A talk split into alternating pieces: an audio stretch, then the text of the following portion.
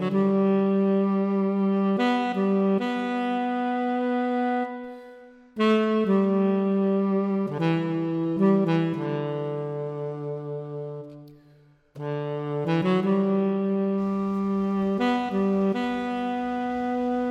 家好，欢迎收听新一期的《管中报》，我是丹尼。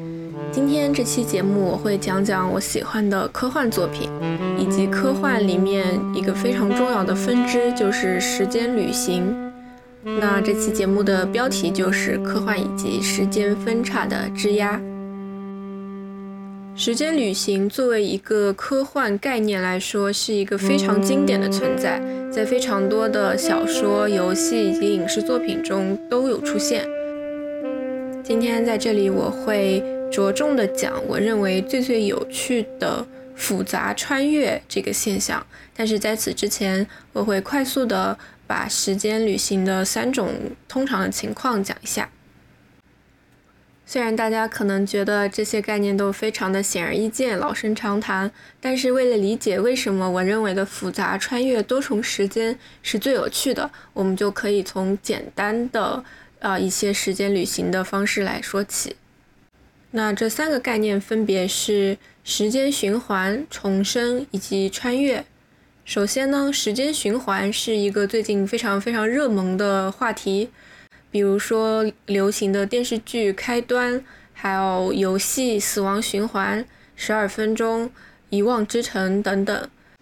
为什么我们会觉得时间循环的故事都非常刺激呢？可能是因为这一类的故事，它的情节不是非常的复杂，然后在不停的循环中产生各种各样的变化。那总体来说，时间循环是一个控制变量的方法。那事件发生，它有一定的确定性。也就是说，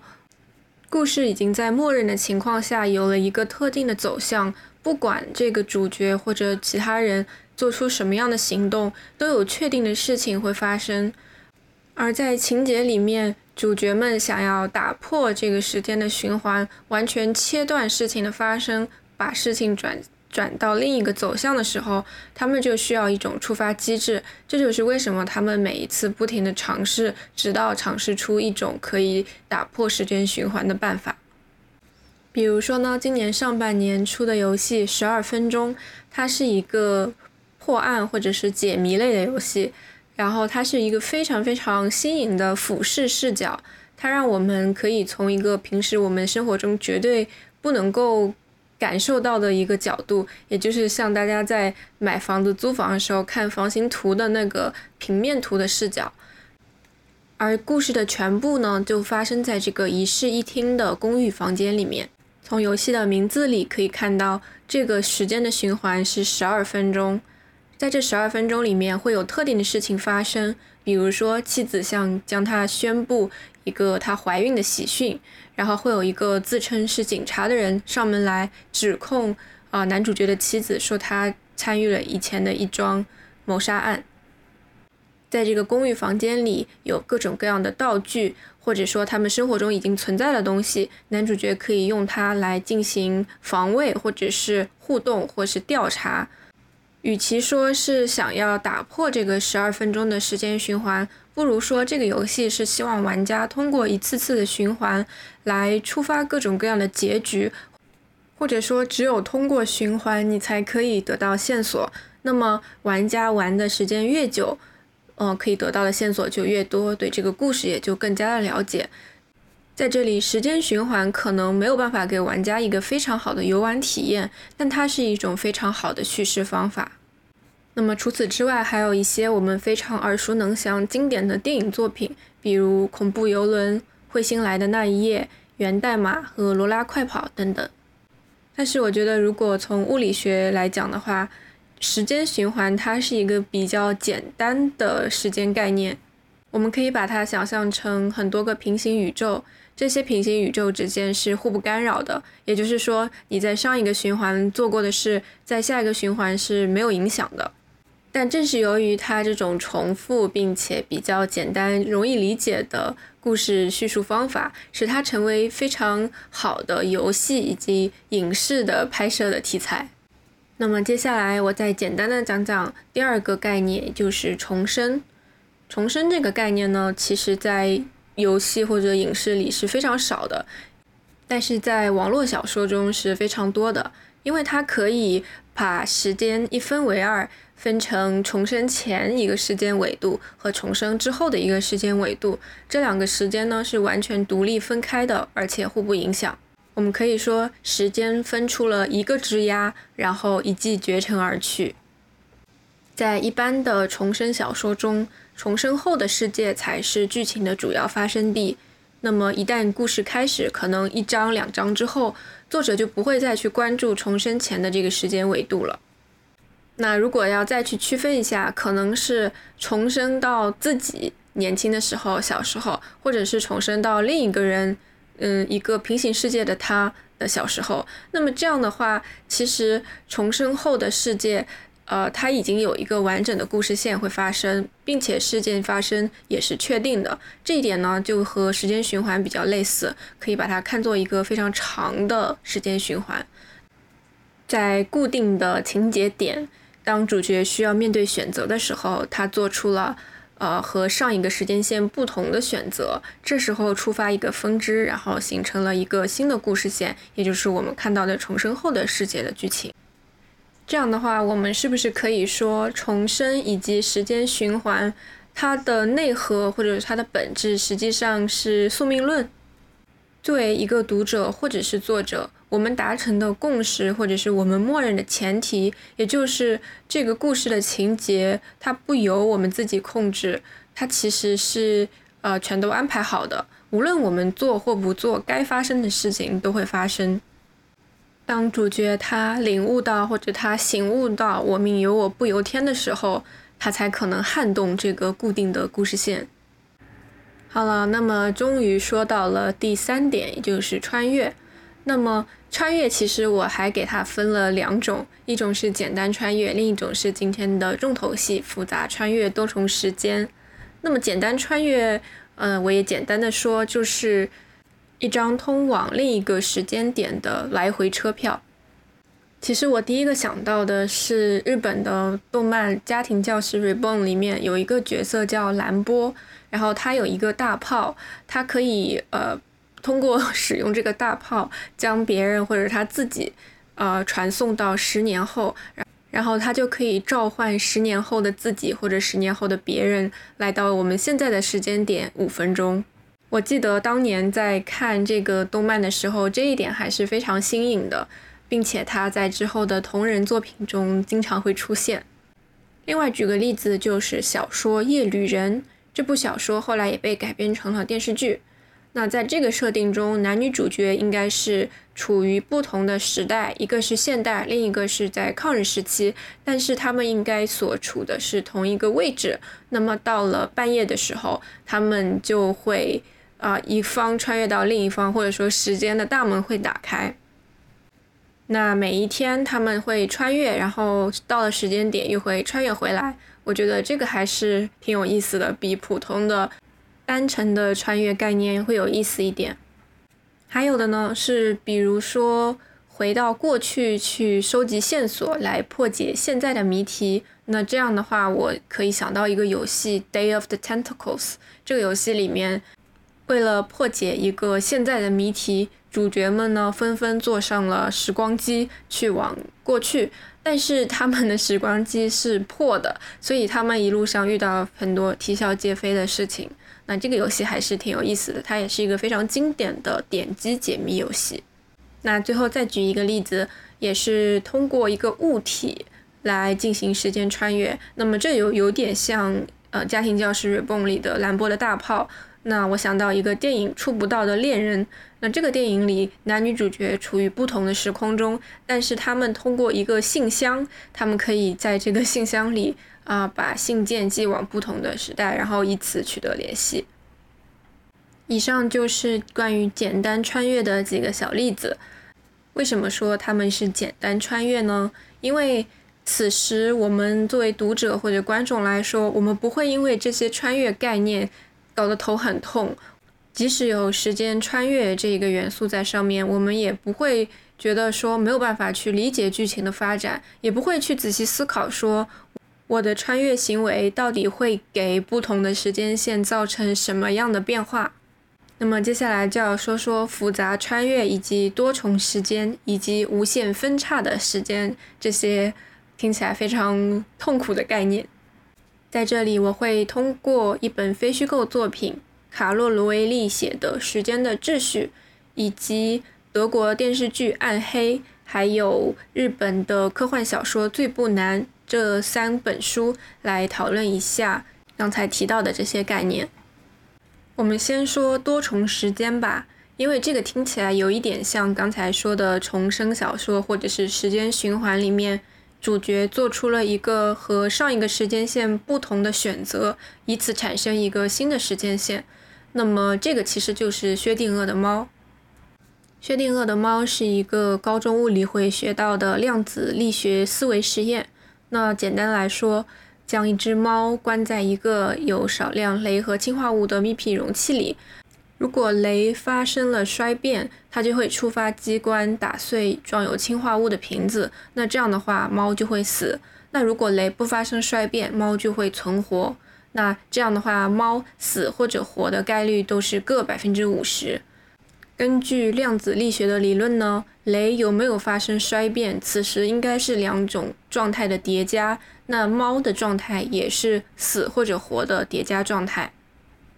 这种状态被称为薛定谔的猫。在这个实验中，最重要的一个行动是观测，只有观测我们才可以确定这只猫的死活，否则的话，这个猫就是又活又死的一只猫。这个概念呢，在德剧《暗黑》里面是大部分剧情的关键支撑。在第二季的末尾，啊，当世界末日来临的一瞬间，一些细小的变化呢，瞬间分裂出了三个平行世界，而男女主角此时就在这个时候，他们需要打破一个时间的循环，来解决这个剧情中的时空困境。那为什么他们可以办到呢？是因为男女主角他们在第二季中穿越的平行世界是可以互相影响的。在世界末日来临的一瞬间，这个故事或者说剧情它有了三个叠加的状态，并且我们可以很清楚的看到这三种状态，在男主角进行最终的选择之前，这三种状态都同时存在。在日本的科幻小说《最不难》这部作品中呢，作者提到了母亲怀孕的时候生男生女的结果也是薛定谔的猫，然后当时给我带来了非常大的震撼。在一个孩子出生或者说母亲做超生之前，她怀的既不是实在的男孩，也不是一个实在的女孩。如果使用薛定谔的猫这个理论，在医生观察到婴儿的一瞬间，婴儿的性别才被确定了。这样子说是不是在钻牛角尖？有可能，但是的确就是这样。更进一步说呢，物理学中还有一个量子力学中的波函数坍缩，也就是说这个过程是不可以逆转的。即使我在停止了观察，也不可以返回到最初的状态。也就是说，我一旦观察了，事情就会被确定下来，它不会因为我停止观察而又返回到原先各种状态叠加的一个情况。无论如何，这个。母亲怀孕生男生女的这个思想实验把我给吓了一跳。为什么这么说？因为我们在这样子思考这个问题的时候，我们觉得男婴女婴它是一个可以观察的物体吧。但是，呃，其实我曾经以第一视角，我梦到过我的出生，也就是在我的梦里，我我是已经存在的，我只是可以说是我要去投胎。那也就是说，我这个主体它本身就存在。那我知道我是一个女孩，然后我会出生。那如果是这样子说的话，就不是薛定谔的猫这个理论了。不过那只是我的梦而已。在《暗黑》和《最不难》这两部作品中，故事的主线都是时间旅行。只不过呢，《暗黑》它是在同一个时间线上，啊，前面后面这样跳跃着时空旅行。产生了一个因果循环，可以自圆其说。这样的平衡会通过另一个平行时空中的人来打破。但是在最不难中，啊，同一个主角他每一次的时间旅行都是去往不同的平行时空，然后这些叙事交杂在一起，会把这个作品变得很复杂。在这个小说中，主角通过实验。他拥有了穿越时间的能力，并且他偶然间穿越到未来之后呢，又返回了刚刚做完实验之后的时间。他在这一次时间旅行中看到了自己做公开演讲时候非常失败，因为他刚刚穿越过去，他完全不知道未来的自己做的 PPT 是什么意思，所以他没没办法讲。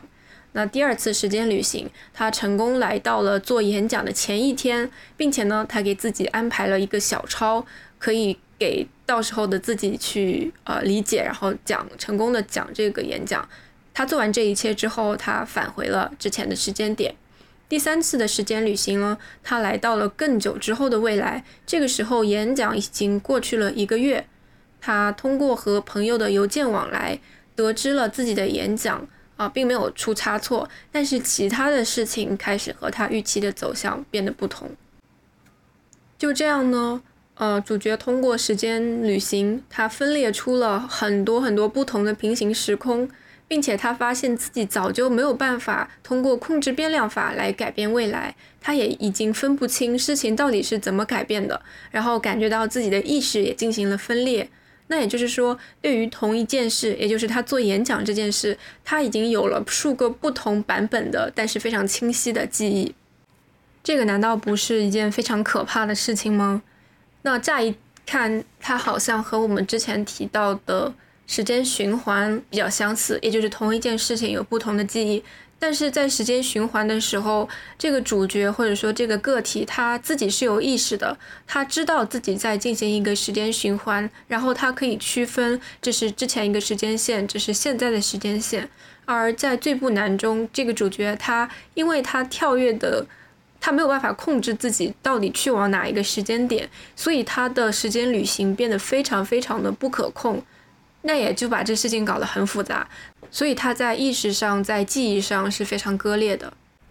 在刚刚讲的这些事情之后呢，一切变得非常的混乱。主角他经历了非常多次的时间旅行，但是他总结了，如果穿越到了演讲之后的日子，那我就会面对两种状态，就是演讲成功或演讲失败。但是比如说，当他穿到呃，演讲之前查看 PPT 的时候，他却发现 PPT 的内容每次都不一样。如果穿越到演讲的当天呢，又会面对三种可能的情况。当然，这还属于他已经考上了那个医学院的可能性中的一个分支。所以，我们可以想象这个期间时空到底进行了多少次的分叉。这个小说的主人公他所穿越的可能性的范围是时空中所有分叉的质押。我觉得这个比我们之前提到的简单穿越或者时间循环呐、重生都要复杂的多，并且有趣的很多。在电视剧《暗黑》的整整三季中呢，作为观众，我们已经接受了因果循环以及时间旅行它们之间的关系。也就是说，我不管怎么样往前往后的时间旅行。总有一个非常清晰的因果关系，可能我的这一次时间旅行影响了过去的时间，那过去这个时间的改变又会影响之后的事情，那这样的一个因果关系是《暗黑》这个电视剧的主要内容。然而，在《最不难》这个小说中，一切都被推翻了。从根本上来说，《暗黑》这个电视剧它是身体穿越，那后者就是灵魂穿越。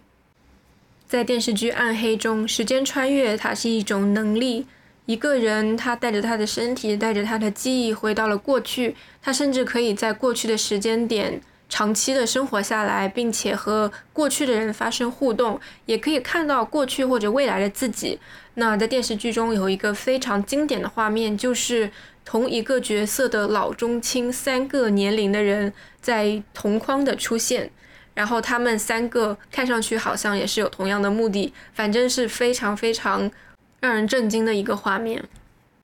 但是与之相反的是，在最不难中，时间穿越它不是获得了一种能力，而是被定义为缺少了一种能力，也就是缺少了时间的认知能力。嗯，也就是说，我在今天晚上睡觉的时候，我无法把自己的意识。从比如说五月十五号传送到五月十六号，在这样的情况下，我的意识在我醒来的时候可能会到达任意的一天以及任意的平行宇宙中的一天。对于这种时间的认知能力呢，在非虚构作品《时间的秩序》中也有提到。那么之后会详细的再说说《时间的秩序》这本书。那既然刚刚提到了遇见过去的自己或者遇见未来的自己这个非常有意思的概念，它也是很多科幻作品中让人感觉五雷轰顶，然后非常眼前一亮的一个元素。那诸如此类的还有特德·江的中篇小说《商人与炼金术士之门》，还有亚马逊的科幻剧《循环物语》的第一集。那在这两个作品中，嗯，可以说是一个宿命论，或者是一个因果循环。也就是说，幼年的自己遇到了成年的自己，因为成年的我帮助了幼年的我，才得以让故事继续发展。然后，当我长大成年之后，我又会去帮助啊幼年的我，诸如此类，这样循环下去。这样的设定感觉是一个非常强的宿命论设定。那当时我读完了《最不难》之后，我大感震惊，所以我立刻去读了一本非虚构作品，就是卡罗·罗威利写的《时间的秩序》。那我当时觉得这本书所讲的时间的概念，还有它科普的一些物理学知识，完全就是《最不难》这个小说中的呃非虚构再现。如果先读《最不难》这本书，再去读《时间的秩序》，就很容易读明白。然后当时我也记了很多笔记，但是过了大概一年后再回看我当时写的笔记，我发现我都看不懂了。不过呢，今天录这期播客，一边总结一边回忆，再看看这些笔记，我感觉我好像又可以说下去了。那《时间的秩序》这本书里的知识点非常多，我就简单的说说我觉得和最不难的核心概念比较相似的一些话题吧。首先是统一性的消失。最不难中，主角可以穿越到所有时间分叉的质押上面，那也就对应了爱因斯坦的广义相对论，呃，就是不存在单一的时间或者时间线，而是有无数的时间。两个事件经历的事件，并不是一个单一的时间，而是如同两个先分开，然后再放到一起的时钟。再进一步说。根本就没有物体的存在，而是事件的发生。所谓的物体，只是暂时没有变化的事件。另外呢，时间会被速度所影响，这个可能大家都比较知道或者有体会。比如说，我曾经在游乐园做了一次弹射 （slingshot），然后非常有体会。当你弹射到空中的时候，你会觉得时间变得非常非常慢。另外，这本书中还提到了很多深奥的概念，比如说时间方向性的消失，以及当下的终结。也就是说，没有所谓的当下，因为时间流速的不同，呃，就没有我们所谓的此时此刻。时间独立性的消失，也就是爱因斯坦提出的时钟同步是不可能的。以及时间量子中的分立性概念，也就是说，时间是分立的，而不是连续的。因为这样子说这些概念好像非常的枯燥和头痛，所以就在此不再赘述了。如果感兴趣的话，可以去看看这本《时间的秩序》，或者呢，可以从小说《最不难》开始读起。这本小说中用很多。通俗易懂的叙事方式来诠释时间的秩序中这些比较枯燥难懂的概念，非常推荐这部小说，也非常推荐德剧《暗黑》。比起第一期讲的《百年法》这部关于永生的科幻小说，今天讲的这些科幻属于比较硬核的科幻，至少他们在开始玩弄一些科学概念，也让我们思考到底什么是时间。我们该如何面对自己的一次次选择？当时间不停地分出各种各样的枝桠，我们如何去理解当下？我们又该如何寻找到真实的自己呢？好了，这期节目就到这里，我们下次再见吧，拜拜。